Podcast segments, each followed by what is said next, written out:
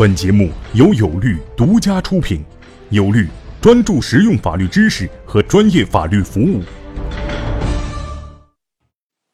大家好，我是王英军律师。今天我给大家讲的是股权投资。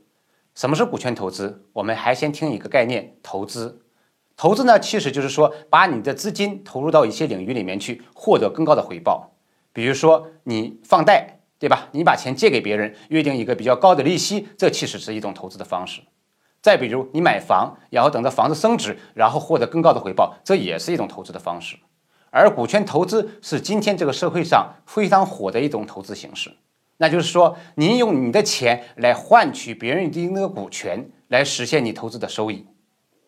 那么最常见的方式是说，当你看一个公司发展的很好，或者你觉得这公司很有潜力的时候。你跟这个公司的创始人或者他们的团队商量说，OK，我投你公司的一笔钱，你给我一定比例的股权。当这公司做好之后，公司变大了或者上市了，我来进行股权上的套现，来实现我投资的目的。我们可以举一个例子，比如说你看到一个创业项目，这个项目发展的很好啊，然后你就跟创业者协商了一下，说 OK，我们商量一下，你这公司现在按照一个亿的估值我来投资，那我投你多少钱呢？我投你一千万。如果按照一个亿的估值，我投你一千万，一千万除以一个亿，那么你在这个公司里面就持有股权百分之十，这个公司会继续发展。那么它有两种结局，一种结局是做成功了，一种结局是做失败了。如果它做成功了，也有两种可能性，要么它被收购了，比如说当它估值做到十个亿的时候卖掉了，那么你的百分之十的股权就变成一个亿了，你也就获得了相当于九千万的纯的收益。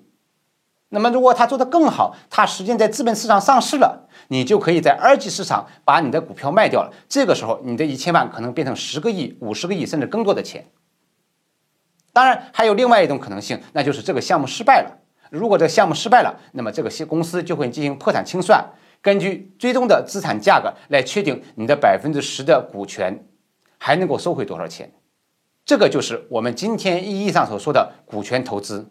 OK，谢谢大家。